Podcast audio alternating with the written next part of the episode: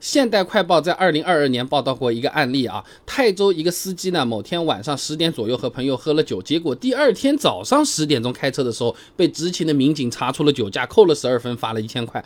那喝了这隔夜酒，我们稳妥期间到底多久过后开车会比较好？那想要知道喝酒之后得休息多久，先得明白人体的酒精代谢能力。赖江华、胡炳卫等人发表在期刊《中国法医学杂志》上面有篇论文《酒精在人体内的代谢动力学研究》。里面提到，一般情况下，健康人体内的酒精代谢速度为每小时十毫克每百毫升啊。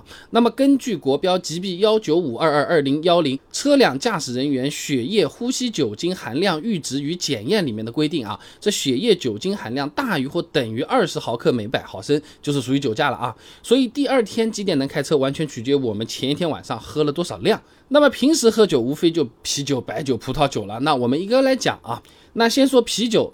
酒精含量一般也比较低。某花举例子啊。一般就是百分之三左右，按按照五百毫升一罐来算，一罐的酒精含量大概就十五毫升，酒精的密度呢大概零点八，也就是一罐啤酒大概有十二克的酒精，那一次喝三罐，摄入的酒精量大概就三十六克。那这个时候我们血液中的酒精含量又是多少呢？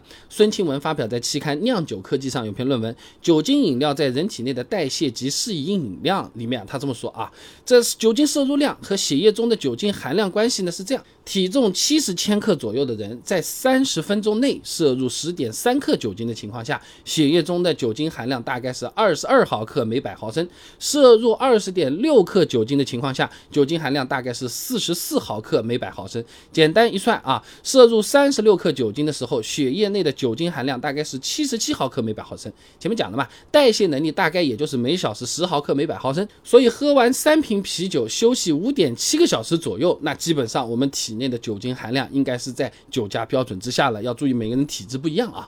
那假设你是晚上十点钟喝的酒，那到第二天的四点过后开车，基本上都还行。如果你相对代谢比较差一点，你再延长点时间啊。那么我们再来讲红酒、葡萄酒。那一般来说呢？那不能按瓶算吧 啊？那我们就拿家里面的一次性杯子来说好了，大一点的一次性杯子大概是两百五十毫升啊。呃，我们就不用讨论到底是捏在下面的柄上还是上面的那个杯子上了啊。这葡萄酒的酒精度呢，一般在百分之十三左右，也就是说喝一杯葡萄酒大概会摄入二十六克的酒精。那这时候人体血液内的酒精含量呢，大概是五十六毫克每百毫升。那假设同样晚上十点喝的酒，那基本上第二天两点过后开个车问题不会太大啊，依然是。看大家体质啊，都不是绝对的。